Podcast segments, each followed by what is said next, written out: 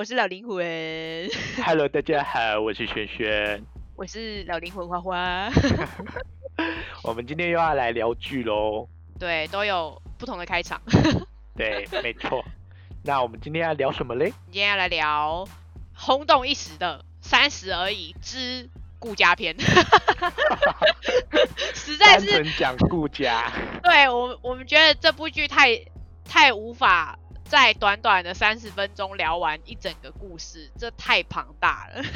对，所以我们打算就是因为它是以三个三十岁的女生，嗯对对对，去做一个故事的编剧。那我们就把，因为每个人的故事，其实你拆开来看，它都是分别的，所以我们就把这三个人分成三周。对，我们会分成三个三集，对，跟大家分享我们对这个角色的看法。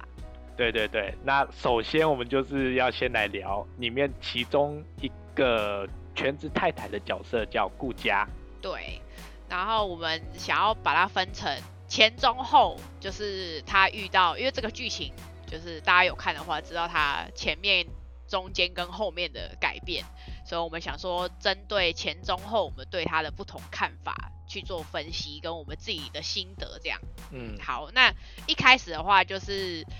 顾家就是那种完美妈妈、全职妈妈的万能家庭主妇的形象，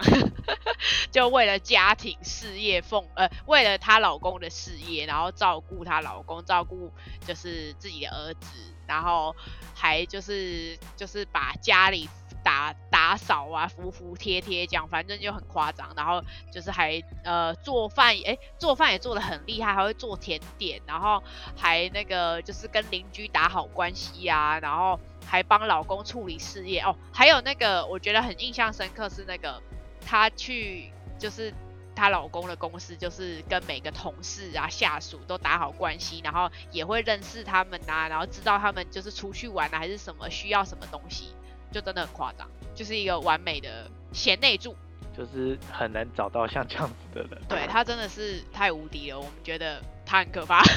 就他前期真的就是塑造一个很完美的形象，就是大家可以一般看到的那种家庭主妇，就是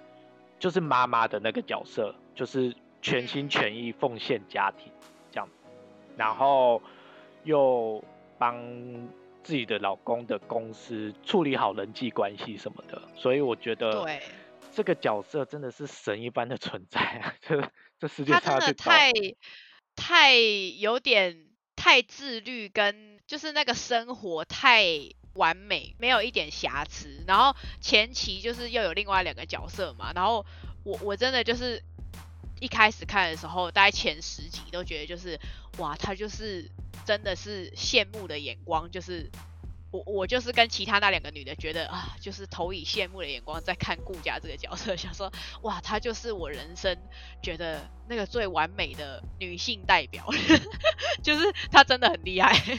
就是有点顶标了吧？就是以女生的那个角度，对她家的事业又有成嘛，然后又住豪宅，然后又有又有小孩，对，就是各方面都很优秀。然后她前面又有在提到说，她是她自己本身本来也是跟跟老公一起创业嘛，所以她本身自己也是就是名校毕业，然后也是就是本身那个什么事业能力其实原本也很强，所以我就觉得这个人真的是太无敌了。她就是一个就是女强人工就对了作。、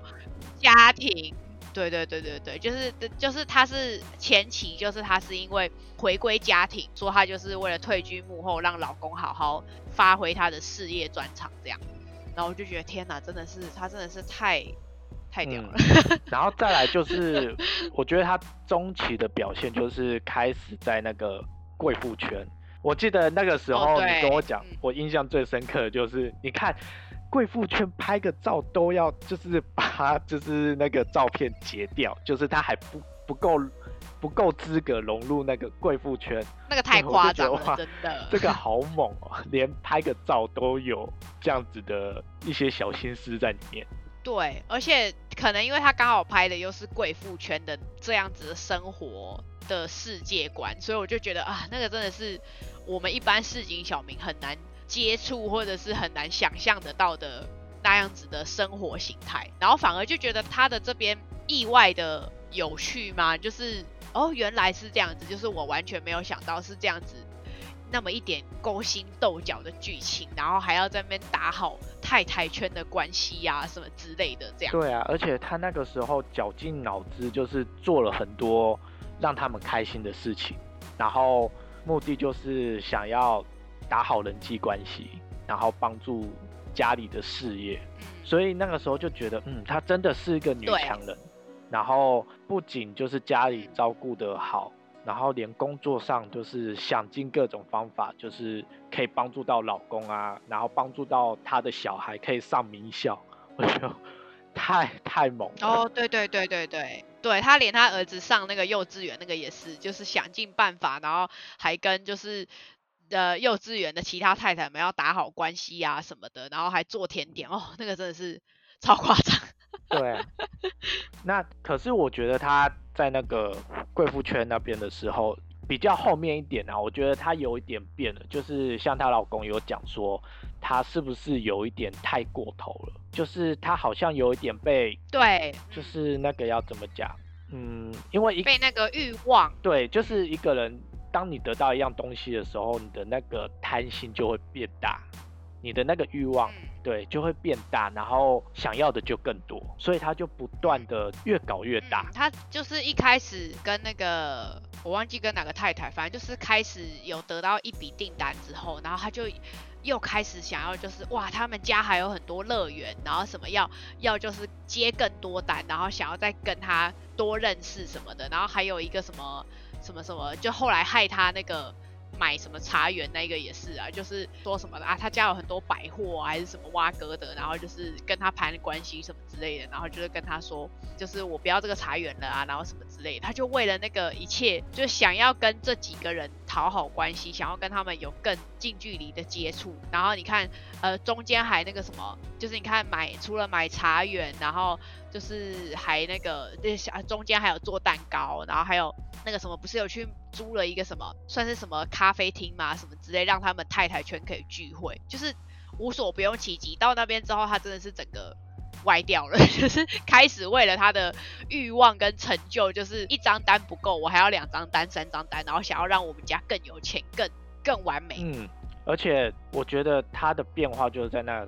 那个时候，但是我觉得他另外一点让我比较钦佩的是，他说断就断，就是要结束就结束掉。对啦，对对对，就是他，他后来还是终于被自己点醒，就是他，他开始迷失自我。我觉得也是身边的人呐，就是后来不是那个另外两个女主角，然后跟她老公都开始觉得她变了，然后她的整个的那个她原本的目的跟就是她原本的需求，就是照顾这个家庭啊，让我们家庭变得更美好，变更和乐。可是她除了美好和乐，她现在要就是还要再更要求，还要再更。辽阔的世界，就是已经失去他原本的目的了。对，因为他们住的那一栋大楼就是越高层就是越有钱的代表，所以他就是想要住 越住越高的 那一种。真的是很扯。他就是想要往上爬，这是他中期的表现。但我觉得他因为那一块茶园，就是才改变了他一些做事跟。想法对，就是开始有，我觉得反而是从中间开始，他才知道什么是跌倒，或是什么是失败。我觉得他前面的人生都太完美了，嗯，就是都把他塑造的太，就是每一件事情都他都可以逢凶化吉啊，或是可以。呃，像什么她老公，她老公什么那个不是公司有什么那种小伤还是什么之类，她也都可以很简单的把它化解掉。就她前面都太多一些什么什么什么烟花啊那些事情，就是她都把它打理的化解的很好。然后反而是中间这件事情，就是她茶园是真的怎么样都碰壁，然后失败，然后就是她终于知道有些事情是她自己也做不到的，然后她开始就是对自己很。就是失望啊，很难受啊，等等。就是我觉得他开始有变化，就是那边之后才开始看到他的故事线的成长。嗯，对，这就是对对他中期比较有印象的地方。然后他后面就是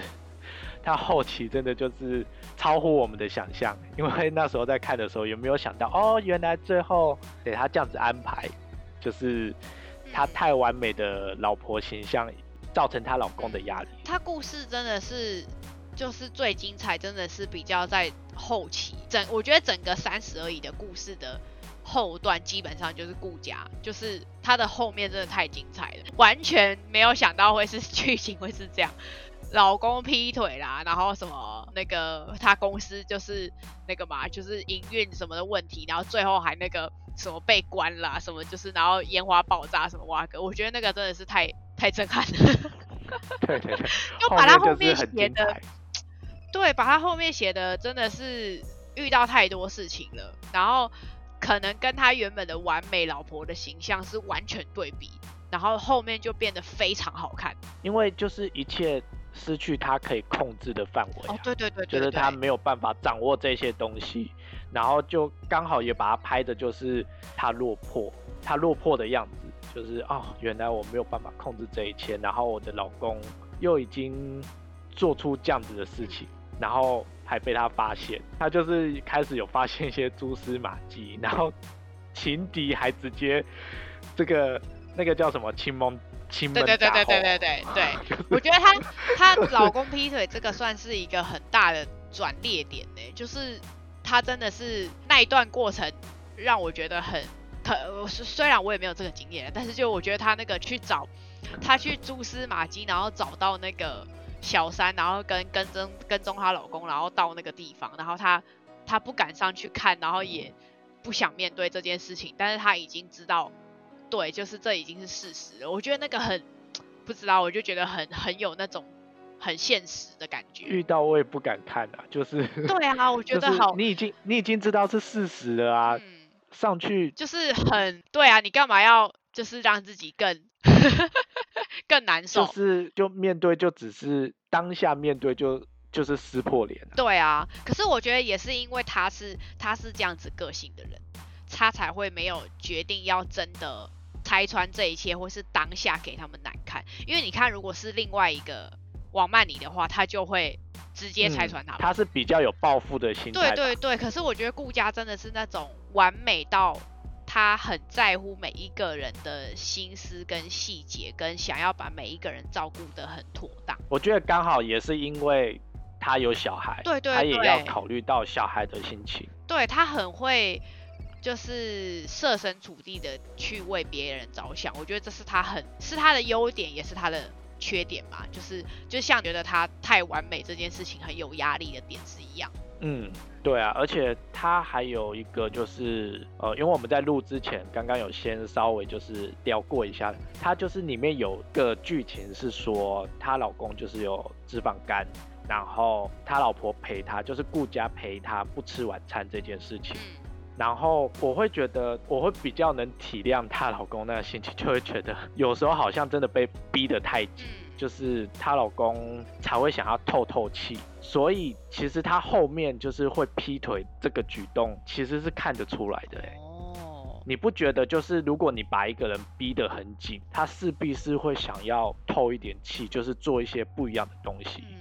就对了，就是我每次都觉得，只要是类似这种，不管是劈腿还是什么之类的剧情啊，就是叛变啊或者什么的，我都我都不是很能理解。好了，可是可能因为我就是那种比较偏顾家类个性的人，没有到他这么完美，但是我是很认同他这样子个性的人，就是我很会呃替别人想，例如说他跟着我一起没吃饭，那我就会觉得，嗯，对，好，我现在很饿。那我就会想着，对我的另外一半跟着我一起没吃饭，他很辛苦，也跟着我一起感同身受，然后我就会觉得，我为了他，我一定要一起努力。就不知道，我就是看到那里的时候，我就觉得，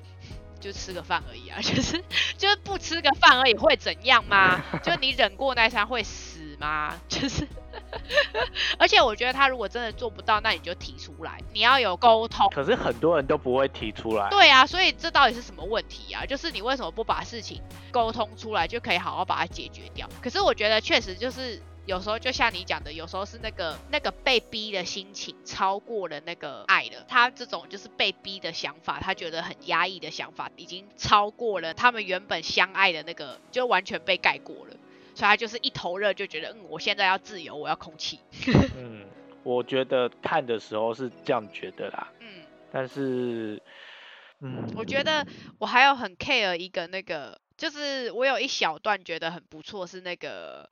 男哎，那个那个林焕哎。他林焕山嘛，对我忘记忘记他的名字。许 许焕山，sorry，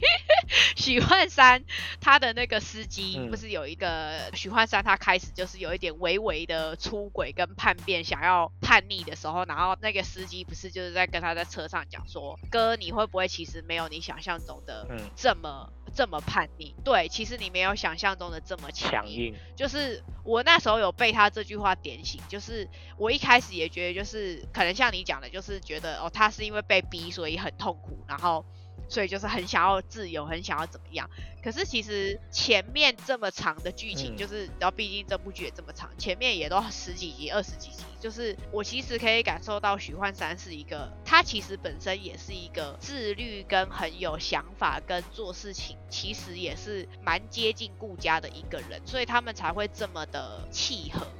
然后我觉得他也是因为他知道顾家做的这些事情跟打理的这些东西都是为了他的好，他是知道的。所以我觉得那个司机讲这句话的时候，我才突然被点醒，就觉得对耶，其实有时候只是一时的你失去自我了，你不知道你你其实本来是什么样的。他其实本来是就是一个善解人意的徐焕山啊，他只是被那个一时的那一小段时间的压抑跟，因为他同时那时候工作也不顺嘛，然后很多事情都不顺，所以。然后什么他又没吃晚餐嘛，什么东西，然后又被那个你知道那个那个小王八蛋那个 那个那个小三就是 就是诱惑什么的，就我觉得他只是那一段小时间被影响了，可是其实整个人生回过头看许幻山，其实他是一个不错的人，所以你看他后面他后面结局他才会这么后悔，就是对啊，他知道他老婆真的是一个很棒的人，他只是那一段时间被他自己蒙蔽了，所以我觉得那个司机就讲的很好，他讲的那一。段的时候，我突然就是有被点醒，就觉得对耶，其实许幻山不是一个坏人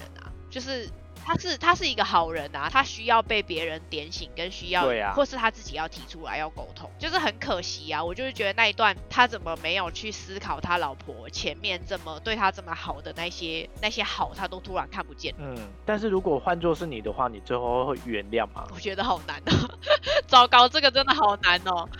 对啊，因为因为因为你现在突然讲，我也想起来，确实她老公不是一个完完全全的渣男，对他其实是那边才变。对，可能人多多少少都会有某一段时间，突然间那个情绪就是这个样，但是不涌上来，不代表他这个人本质就是坏的。对对对，真的，真的这样子就是就没有办法原谅了嘛。因为我觉得像顾佳那样子，就是她是一个那么有想法的女生，然后又有能力，所以她做的这个选择就是不要了。我觉得也合理。但是以大多数的人，你觉得会放弃吗？我我自己觉得啦，以大多数的人应该是不会放弃。好像是诶，你如果是以现在真实的例子的话，因为我刚刚就瞬间闪过很多个艺人。